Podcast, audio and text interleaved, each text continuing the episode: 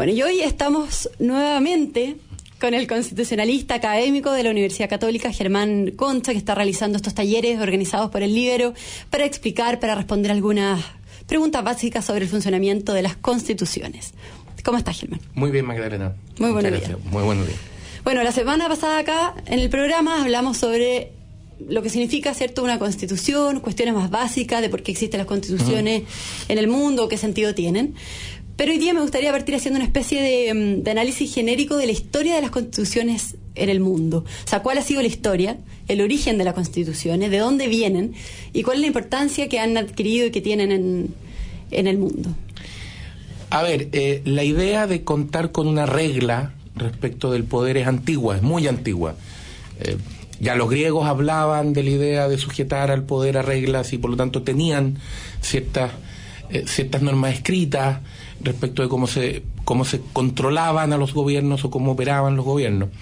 Eh, generalmente se considera como lo más como el origen más moderno el proceso que tiene que ver con la independencia de Estados Unidos primero, después con la Revolución Francesa y después con la independencia del resto de América, por un, por un problema que si se quiere es práctico, si tú te independizas y por lo tanto rompes con el poder del cual eras colonia, necesitas hacer una afirmación positiva de autonomía. Y una de las maneras de hacerlo era este instrumento, diciendo, me constituyo como país en el fondo. Entonces, usualmente se dice que la primera constitución moderna es la constitución de Filadelfia, Estados Unidos, que es de 1787. Eh, es la misma, ellos solo la han modificado, pero no la han cambiado completa, digamos. E, esa es como la apertura de las modernas. Eh, y es un texto escrito que además tiene varias características. Es el texto que inventa el presidente de la República, por ejemplo, el texto que inventa el sistema federal. Hay una serie de características ahí que da lugar a una línea, que es la que se ha seguido hasta ahora mayoritariamente, que son las constituciones escritas, un documento donde tú estableces ciertas reglas. El único que es distinto en esto es el Reino Unido, Inglaterra, que tiene la eh, característica de que su constitución en el fondo es una combinación de algunos textos con algunas prácticas y con algunas decisiones de sus tribunales. Tú podrías decir que el origen de la Constitución británica está en la Carta Magna en 1215 y desde ahí ha venido evolucionando hasta hoy día agregando cosas, prácticas, reglas. No es un A prueba y error, tú me contabas. Es mucho de prueba y error, es mucho de solucionar un problema, darse cuenta de que la solución no era tan buena o era muy buena, entonces ir corrigiendo así. Nosotros seguimos más bien la otra línea más moderna, que, es la que inaugura Estados Unidos en ese sentido, que pensar que nos podemos sentar, escribir en un momento determinado una regulación fija, completa, y por lo tanto resolver la mayoría de los problemas de una vez. Por decirlo así. O sea, nuestra, nuestra constitución está basada sobre qué tradición constitucional del mundo. Si, tú tuvieras que mirar, eh, Chile ha mirado siempre mucho, por una razón obvia, la legislación española, y por lo tanto mira las constituciones y lo que ha hecho España. Eh, nosotros tenemos como eh, línea jurídica básica lo que se llama en general el derecho continental, por lo tanto tendemos a mirar a Francia en cómo hace las cosas. Eh, en otras cosas, bueno, evidentemente todo el mundo mira a Estados Unidos, por lo tanto es parte de, y en otras cosas se han mirado otros países europeos y ahora último se ha discutido Em, dentro de las discusiones que han aparecido respecto a la Constitución de experiencia sudamericana o de otros países latinoamericanos. Pero la tradición más gruesa nuestra es europea continental. ¿Y cómo ha sido, Germán, la, tradición de las, eh, de las latinoamericana, la tradición latinoamericana de las constituciones. ¿Cómo influye, por ejemplo, el proceso de independencia en América Latina? Lo que pasa es que el proceso de independencia genera, como te decía yo, la, la obligación de partir y hacer una declaración de que tú cortas con tu metrópoli porque ya quieres ser independiente, digamos. Eh, hay una frase famosa de Benjamin Franklin que eh, en plena discusión de la independencia de Estados Unidos dice algo así como o nos ponemos de acuerdo y combatimos juntos o nos van a colgar por separado. Porque en el fondo lo que estás haciendo es eh, revelarte frente a la, a, la metrópoli, por lo tanto tienes que ser capaz de organizar algo que funcione, que constituya un país, etcétera. Em, ahora, uno de los problemas que tuvo Sudamérica en, el proceso de, de, independencia es que la mayoría de los países vivió un proceso de anarquía, de inestabilidad, inmediatamente producida la independencia. Y en ese sentido, una de las ventajas que los historiadores reconocen en Chile es que Chile se estabilizó relativamente rápido. Nosotros hicimos una cosa bastante rara, tuvimos una serie de constituciones que duraron muy poco, hasta que llegamos a la constitución de 1833, que es una constitución que dura más de 90 años que es la que se estabiliza. Desde el primero, desde el primer reglamento de Bernardo Higgins, digamos. Desde el primer reglamento de carrera en realidad, porque son tres en la, en la patria vieja. Si tú piensas, eh, eh, hicimos harto intento, porque tuvimos uno en 1811, otro en 1812, otro en 1814. Con Higgins tuvimos dos, uno el 18, otro el 22. Es una cosa bien rara porque el del 18 era provisorio, pero bueno, en Chile las cosas provisorias duran, pero en fin. Tuvimos el 18, el 22, después tuvimos otro el 23 un intento federal el 26, una constitución el 28 y finalmente la del 33, que es la que estabiliza el país, y esa es la que dura, esa es la que dura hasta el año 25 y es la que es la que hace que Chile sea reconocido, ahí se estabiliza esta idea de que Chile se organiza primero con relación a algunos de sus vecinos y que este organizarse primero es clave en que le vaya bien. Hay una idea asociada a que los los 30 mejores años del siglo XIX de Chile, que están entre 1831 y 1861. Hay una cierta visión histórica sobre eso, diciendo los, los 30 mejores años donde hay más estabilidad, donde hay más desarrollo, etcétera, tienen que ver con una constitución estable y con un tema que va a aparecer después institucionalmente con presidente fuerte. Ahí empieza a estar esta idea de que... El presidencialismo. El presidencialismo fuerte, de que a Chile le va bien con presidente fuerte. Eso tiene que ver con eso, fundamentalmente con los decenios, digamos. Que y eso es algo que se puede empezar a discutir ahora en la, en la conversación actual sobre se ha discutido mucho, se ha discutido mucho si eso es efectivo o no. Eh, se ha discutido además si la sociedad actual es, le gusta una institución tan vertical como el presidente y por lo tanto si le gusta el presidencialismo fuerte. Eh, pero por ejemplo, si, si tú miras historiografía eh, y miras estas consideraciones que se tuvieron en vista antes de empezar a redactar la Constitución de 1980, una de las ideas que había era esta idea de que a Chile le va bien con reglas estables, que eso no es ninguna novedad, a todos los países les va bien con reglas estables, y les va mal con reglas inestables, eh, le va bien con reglas estables y que para eso es muy importante un presidente fuerte. ¿Y cuál es el problema que tiene esto de los estados con régimen presidencial fuerte? Lo que pasa es que, a ver, eh, el régimen presidencial tiene una característica, tiene tiene dos características, si se quiere. Una que separa muy claramente al presidente del Congreso. Este, este, los que lo diseñaron originalmente de Estados Unidos. Y la idea es, en un lado está el presidente y sus equipos, sus ministros, etcétera, y en el otro lado están los parlamentarios. Y tú no puedes estar en ambos lados simultáneamente.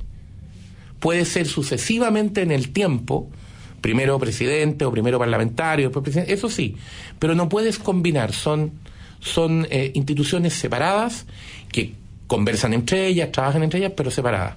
Y el presidencialismo tiene una característica que es que los tiempos de duración de las autoridades son tiempos rígidos. O sea, yo elijo a una persona por una cierta cantidad de tiempo y esa persona se mantiene ahí, estoy pensando en el presidente de la República, eh, pase lo que pase, digamos. Y por lo tanto, el presidencialismo tiene como virtud este sistema sólido, si se quiere, pero como problema, y esta es la discusión internacional con el presidencialismo, que es más complejo que adapte o que ajuste a cambios de criterio de la población. Pues queda como, es como que tú le sacaras una foto a la opinión del país y esa foto quedara pegada en el tiempo. ¿Cómo resuelven eso en Estados Unidos? Periodos cortos. Entonces tú dices, claro, como es una foto, ¿qué es lo que hago? Voy a sacar la foto en un poco tiempo más. Entonces, por ejemplo, el presidente de Estados Unidos dura cuatro años, pero los representantes, que son los equivalentes a nuestros diputados, duran dos. Entonces, a la mitad de cada periodo presidencial hay una elección completa de la Cámara de Representantes. Y por lo tanto, una opinión, una oportunidad de, preguntarle al país, a ver, ¿usted está de acuerdo con la correlación de fuerza en el país? Sí, no. Si está de acuerdo, apoya al presidente. Si no está de acuerdo, cámbela. Una oportunidad ahora en este proceso. En la mitad, claro, cosa que nosotros no tenemos. Chile tiene un problema en ese sentido porque dejó cuando acortó el periodo presidencial a cuatro, dejó a los diputados en cuatro. Entonces tú tienes un sistema en que le sacas una foto al país, presidente, parlamento, y esa foto no se mueve en los cuatro años. Entonces no hay manera de reajustar. No hay manera de que el presidente pueda decir, por ejemplo, entré con minoría, apóyeme para poder tener mayoría y cambiar. No se puede. O al revés, entré con mayoría, pero al país no le gusta lo que está haciendo. ¿Qué hace en Estados Unidos? Le cambia, le reduce a los parlamentarios y lo controla. En Chile no podemos porque son porque nos quedamos sin esa elección de medio, digamos. O sea, una discusión, un ejemplo que podríamos empezar a mirar ahora en este, en es este un tema, Es un tema, claro. En cambio, el, el, régimen parlamentario, para hacer la otra ejemplo, la ventaja que tiene es que lo que busca es adaptar el gobierno a la opinión eh, predominante de manera política en el país de manera fácil. Entonces lo que tú haces es, el gobierno sale del Parlamento, quienes gobiernan son miembros del Parlamento y dependen de la mayoría del Parlamento. Si las mayorías en el Parlamento cambian, hay que formar un nuevo gobierno. Y si ningún grupo político es capaz de hacer mayoría en el Parlamento, tú llamas elecciones, lo que están haciendo hoy día en el Reino Unido. Pero no es traumático, porque es una manera de hacer el ajuste. Para nosotros es traumático porque destituir para nosotros significa en los regímenes presidenciales que hay un problema jurídico, que hay un ilícito. Esa es la lógica eh, y es una diferencia muy grande entre un sistema y otro. Estamos conversando con el constitucionalista Germán Concha. Germán, nos quedan dos minutos de conversación. Eh, quiero preguntarte, porque hoy estamos, claro, iniciando este proceso constituyente en Chile. Eh, entonces, me interesa esto de tomar la, historia chilena, la historia de las constituciones de nuestro país y poder sacar estas cosas como lo que estamos hablando de, estos aspectos como el del régimen presidencial y poder ponerlas en el contexto actual para poder discutirla. Entonces, ¿qué aspectos crees tú que hemos tenido en nuestras cartas fundamentales, en la historia de nuestras constituciones, que es necesario rescatarlas y tomarlas para iniciar este proceso constituyente? Yo diría que el más importante es una visión de fondo que está en la Constitución del 33, de alguna manera en la del 25 y en la del 80, pero no solo en los trabajos, sino que en declaraciones de los últimos presidentes sobre todo el presidente Jorge Alessandri, pero también en algunas cosas el presidente Felipe Montalva, que es una idea general de que Chile tiene un riesgo de populismo muy fuerte. Que este es un riesgo permanente, no es una enfermedad como dicen los médicos, sino que es una condición, algo que lo tienes que vivir, y que por lo tanto una de las tareas fundamentales de la Constitución es generar mecanismos contra populismo, que te aseguren que el sistema tenga freno, por decirlo así Sí, volviendo al ejemplo del auto, este es un auto que requiere un muy buen sistema de frenos. ¿Por qué? Porque tiende, si se lo deja solo, tiende a perder el control. Ah, cuando tú que serían los populismos. Exactamente, cuando tú tienes, por ejemplo, mm. perdón, es el ejemplo un poquito más mecánico, pero cuando tienes desalineado el tren delantero de un auto, tú sueltas el volante y el auto se empieza a ir, se empieza a enchocar solo, digamos. Bueno, la historia constitucional chilena refleja una idea que ha estado siempre presente, que es un riesgo gravísimo en Chile es el populismo. Y por lo tanto una tarea fundamental de la Constitución es tener mecanismos que aseguren que ese riesgo esté controlado y que por lo tanto estén operando como frenos o como o como controles de última de última oportunidad para hacerlo más difícil, para evitar que esa, esa deriva se produzca, porque lo más peligroso es que y por eso usas el ejemplo de la conducción, y quizás es mejor el ejemplo de los botes. La gente que navega sabe que cuando tú zarpas de un punto y te desvías un poquito en el, de, donde, de tu ruta original, en el momento de zarpar, llegas a un lugar muy distinto, porque esa deriva en el largo, en el largo trayecto es muy grande. Toda la gente que va a los lagos haga la prueba y se da cuenta que termina en cualquier parte. ¿Y, qué tipo de mecanismos estamos hablando para poder solucionar este problema y evitar el riesgo de los populismos? Eso, hay varios mecanismos, eso tiene que ver desde los niveles de mayoría, tiene que ver de ciertas reglas de eh, responsabilidad fiscal, eh, tiene que ver con, en el fondo, con un sistema que no promete lo que no puede cumplir, aunque sea doloroso decirlo, digamos, que, que funciona en esa lógica. Bueno, nos tenemos que despedir. Vamos a seguir retomando el próximo jueves esta conversación eh, y todos estos aspectos que hay que tomar de nuestra historia para poder introducirlo en este contexto actual. Muchas gracias. Gracias a ti, Magdalena.